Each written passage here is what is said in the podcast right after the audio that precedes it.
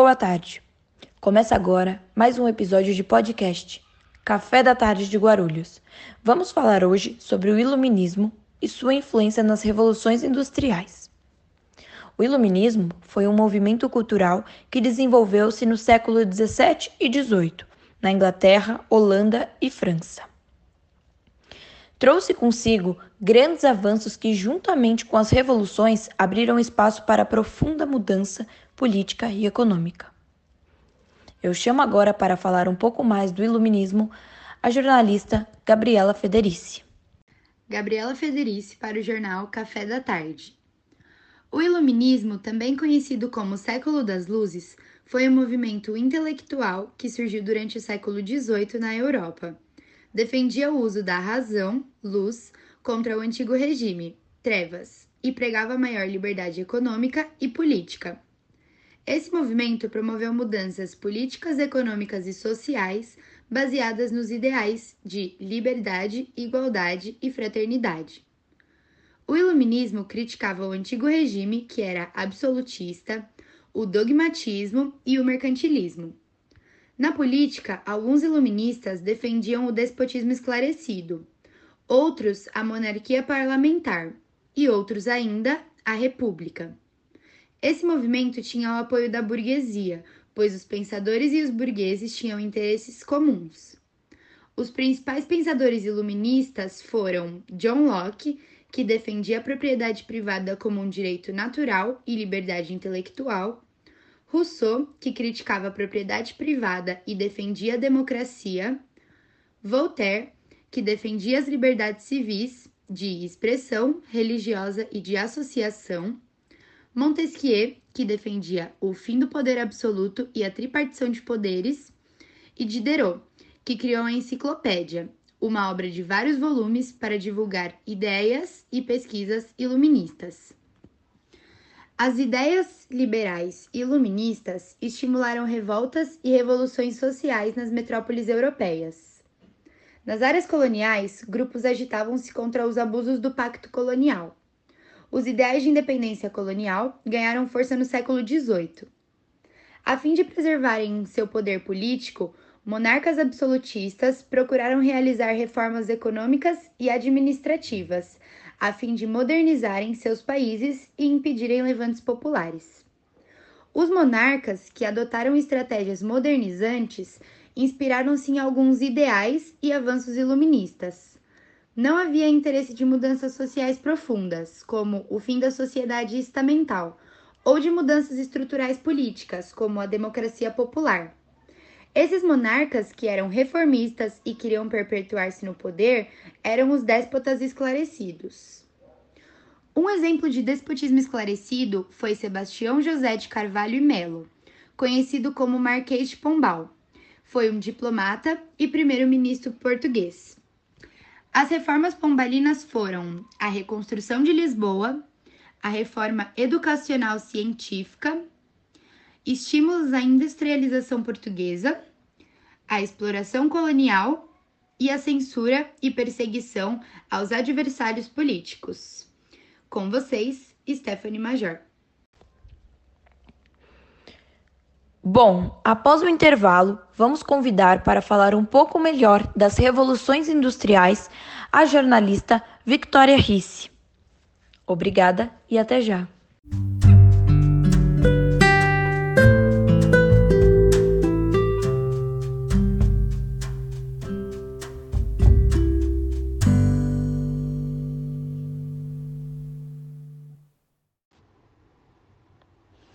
Victoria Risse para o jornal Café da Tarde. A Revolução Industrial se iniciou na Europa e se expandiu pelo mundo. O principal motivo dessa revolução foi a substituição do trabalho artesanal por máquinas. Ocorreu em três etapas. A primeira, de 1760 a 1860, quando houve o aparecimento das indústrias de tecido e algodão. A segunda, de 1860 a 1900, países como a Alemanha, França, Rússia e Itália também se industrializaram, e a terceira ocorreu no século XX e XXI, quando surgiu os computadores, o fax, dentre outros. As causas da revolução foram A expansão do comércio internacional dos séculos 16 e 17 trouxe um extraordinário aumento da riqueza para a burguesia. Isso permitiu a acumulação de capital capaz de financiar o progresso técnico e o alto custo da instalação nas indústrias. A burguesia europeia, fortalecida e enriquecida, passou a investir na elaboração de projetos para aperfeiçoamento das técnicas de produção e na criação de máquinas para a indústria. As consequências foram, de um modo geral, a revolução transformou não só o setor econômico industrial, como também as relações entre o homem e a natureza, causando alterações no modo de vida das pessoas, nos padrões de consumo e no meio ambiente. A primeira revolução gerou uma nova organização do capitalismo Nesse período, houve um aumento significativo de indústrias, bem como o aumento significativo da produção. O homem, ao ser substituído pela máquina, saiu da zona rural para ir para as cidades, em busca de novas oportunidades, dando início ao processo de urbanização. A segunda revolução industrial teve como principais consequências, mediante o maior avanço tecnológico, o aumento da produção em massa com menor tempo, e, consequentemente, o aumento do comércio e modificação nos padrões de consumo. O avanço nos transportes possibilitou a maior quantidade das mercadorias e do trânsito de pessoas. A terceira revolução e nova integração entre ciência, tecnologia e produção possibilitou avanços na medicina e possibilitou diminuir as distâncias entre os povos e a maior difusão de notícias e informações por meio de novos meios de comunicação o capitalismo financeiro aumentou o número de empresas multinacionais e a apropriação dos recursos naturais para viabilizar as produções e os avanços tecnocientíficos têm causado grande impacto ambiental.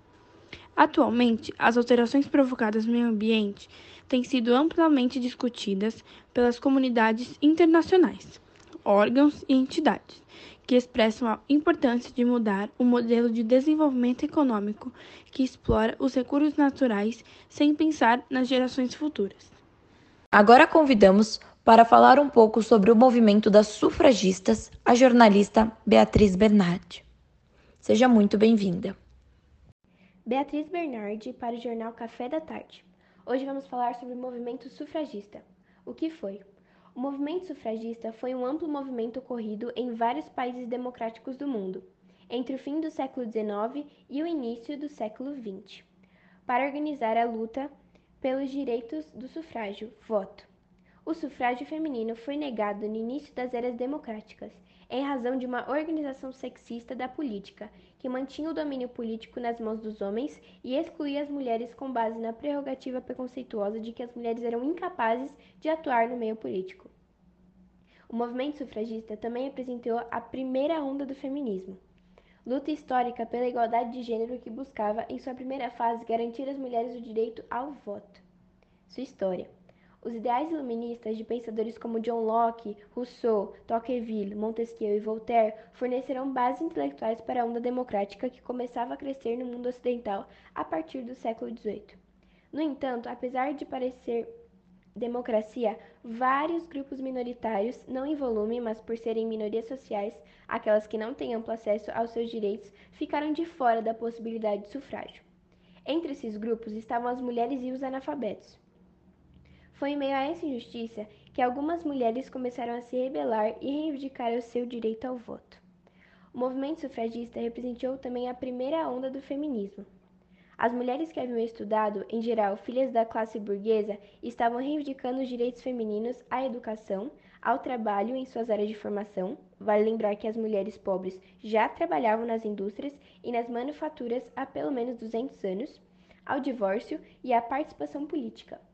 O movimento sufragista foi o ápice dessa luta e por isso marcou a história do feminismo como o primeiro grande movimento pela luta contra o sexismo e a favor da igualdade de gênero. O primeiro país democrático a reconhecer o direito ao sufrágio feminino foi a Nova Zelândia, no início de 1893.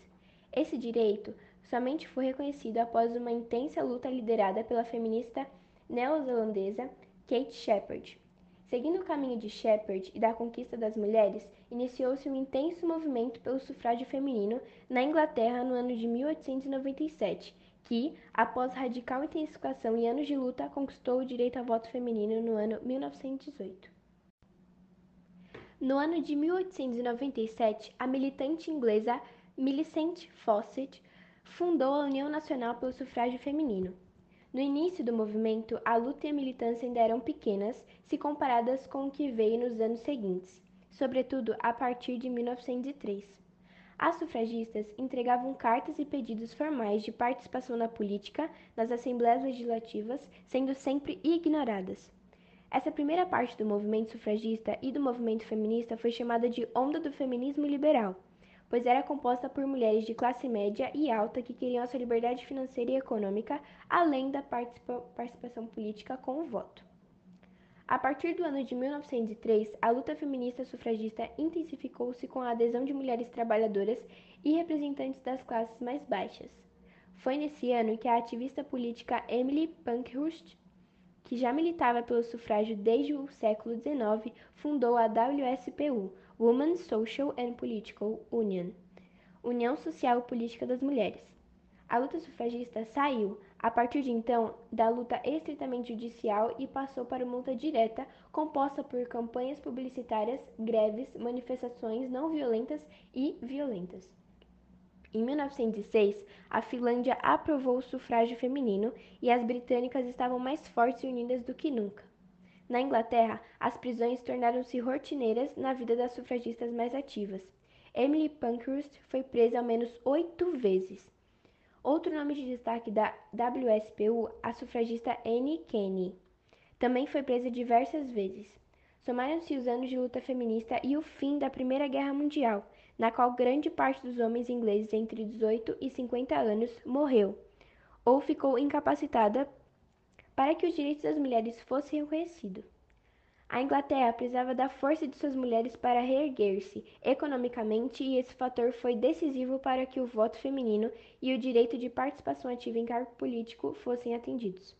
Após o sucesso das sufragistas inglesas, várias mulheres lideraram movimentos sufragistas pelo mundo. No Brasil, o direito ao voto feminino foi reconhecido em 1932 a última das grandes potências modernas liberais europeias a reconhecer tal direito foi a França, no ano de 1945. Para a finalização desse bloco, eu vou falar um pouco como o movimento sufragista atuava e uma de suas mortes.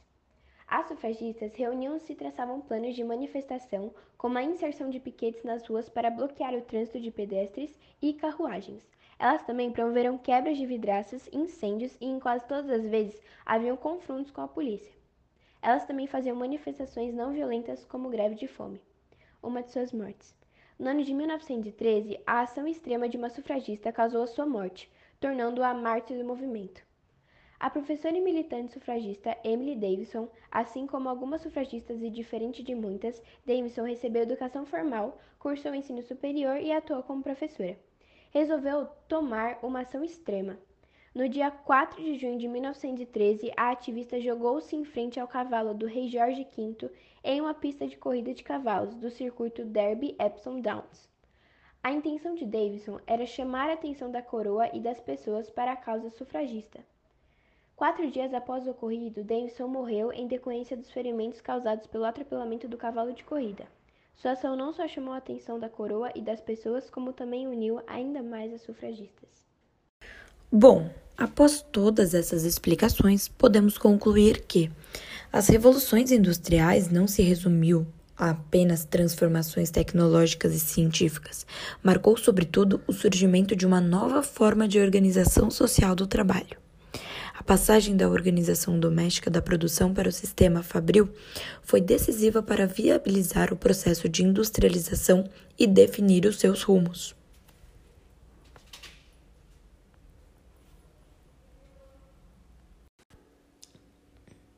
Devem-se observar as consequências sociais do processo dos cercamentos, que expulsaram um enorme contingente de mão de obra do campo para a cidade e transformaram as terras em mercadorias e propriedades privadas. Com tudo isso, podemos observar que o iluminismo teve grande influência na Revolução Industrial e em vários movimentos que ocorreram durante essas revoluções. Com todas essas informações e essa série de conhecimentos que foram passados no podcast Café da Tarde de hoje, Agradecemos pela sua visita. Bom, esse foi o podcast do dia. Cada dia mais aprimorando seus conhecimentos históricos. Stephanie Major, para o podcast Café da Tarde. Obrigada.